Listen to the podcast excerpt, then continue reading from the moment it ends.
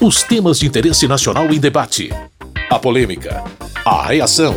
E as propostas dos deputados. Fatos e opiniões.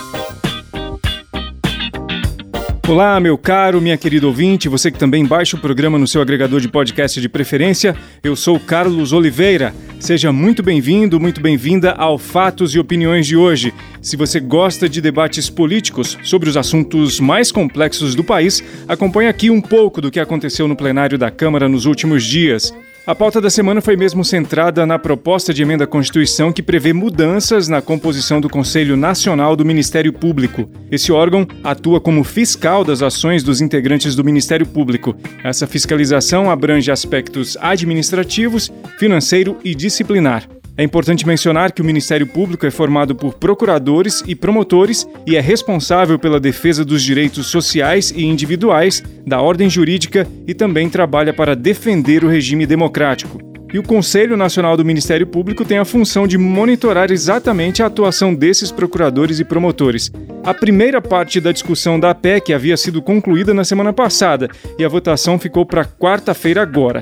O início do processo já foi marcado por um pedido de retirada de pauta, como aconteceu das outras vezes em que a proposta entrou na pauta de votações. A deputada Adriana Ventura, do Novo de São Paulo, defendeu a não votação daquele texto apresentado pelo relator, deputado Paulo Magalhães, do PSD da Bahia. É um absurdo levarmos a cabo esta PEC, uma vez que nós estamos falando de interferência política no Conselho Nacional do Ministério Público. Cinco membros indicados pelo Congresso Nacional. O que, que a gente quer fazer? interferência política num órgão que deveria ser eminentemente técnico. Isso causa insegurança jurídica. Isso prejudica, sim, o combate à corrupção. Já Vitor Hugo, deputado de Goiás e líder do PSL, argumentou que a proposta estava pronta para ser votada porque ela teria sido resultado de ampla negociação. Com muitas e muitas horas de reuniões com lideranças, com membros do Ministério Público, com presidentes de associações, com procuradores gerais de justiça de vários estados, de maneira que o texto que está sendo votado hoje não contém duas das grandes preocupações que o PSL e que outros partidos aqui tinham desde o início, que era a preocupação de não se afetar o combate à corrupção de forma alguma e também não se afetar a independência funcional do Ministério Público. Talíria Petroni, líder do PSOL e deputada pelo Rio de Janeiro, concorda que é preciso melhorar o controle externo do Ministério Público, porém discorda da metodologia indicada na proposta. É escandaloso constatar os abusos sistemáticos cometidos pelo Ministério Público, seja os abusos expressos em Dallagnol e Moro na Lava Jato, seja um Ministério Público que corrobora com o superencarceramento de negros, pobres, favelados, que não exerce o controle efetivo das polícias conforme é seu papel. Mas se o diagnóstico é correto, nós entendemos que o remédio está equivocado.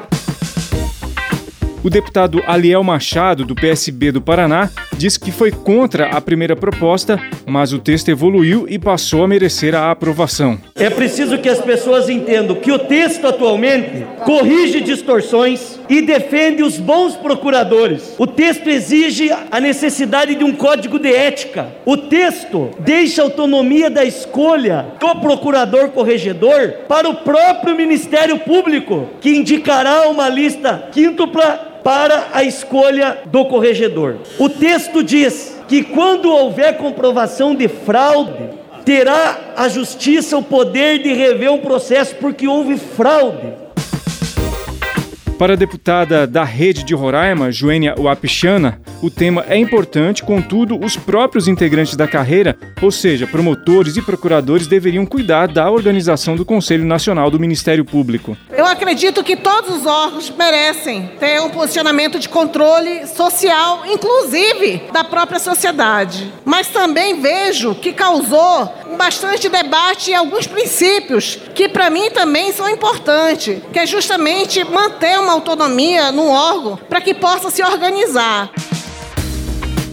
Com visão diferente, a deputada do PCdoB do Rio de Janeiro, Jandira Fegali, acredita que o texto da proposta de emenda à Constituição que modifica a composição do Conselho Nacional do Ministério Público fortalece a carreira dos promotores e procuradores. É uma PEC que respeita e valoriza o Ministério Público e possibilita e reforça a fiscalização da sociedade brasileira para os que desviam a conduta, para aqueles procuradores que desrespeitam a lei, desrespeitam a Constituição, que cometem ilegalidades e que precisam, por isso mesmo, terem a fiscalização da sociedade brasileira e precisam ser devidamente punidos.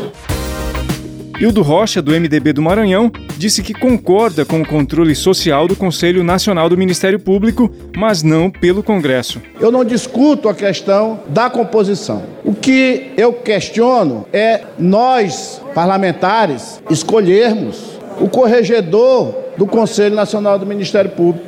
Quando nós fizemos um pacto em 1988, que nós fizemos a nossa Constituição Federal, não havia dentro deste Pacto Nacional essa ideia do poder legislativo controlar o Ministério Público. O autor da proposta, Paulo Teixeira, deputado do PT de São Paulo, falou que o texto ficou muito equilibrado e apresentou alguns detalhes da proposta. O corregedor geral será escolhido a partir de uma lista quíntupla composta por cinco membros, um por cada região do Brasil, indicados pelos procuradores gerais. Esse corregedor será escolhido por esse Congresso Nacional. Que vingança há nesta elaboração? O corregedor será do Ministério Público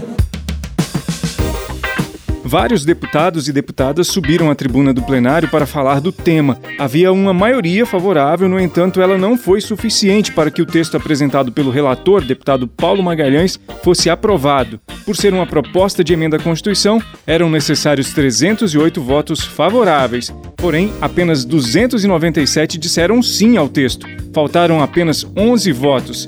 184 deputados e deputadas votaram contra a proposta de emenda à Constituição que modifica a composição do Conselho Nacional do Ministério Público. Como o texto votado era fruto de modificações da proposta original, o presidente da Câmara, Arthur Lira, anunciou que a proposição inicial deverá ser apreciada pelo plenário em um outro momento. Segundo ele, o que foi rejeitado foi o substitutivo apresentado pelo relator. É um tema que ainda tende a ficar na pauta de debates nos próximos dias fatos e opiniões. Antes de terminar o programa, deixa eu listar para você os projetos que foram aprovados no plenário da Câmara nesta semana, que obtiveram apoio amplo e não geraram discursos com visões tão distintas. Um deles foi o projeto que reserva às mulheres que sofrerem violência doméstica ou familiar 10% das vagas intermediadas pelo Sistema Nacional de Emprego, o CINE. O texto segue para apreciação do Senado Federal. Também foi aprovado o acordo entre Brasil e Chile para intercâmbio na área de defesa. O objetivo é padronizar os métodos de identificação e codificação de suprimentos das Forças Armadas, conforme as diretrizes da Organização do Tratado do Atlântico Norte, a OTAN.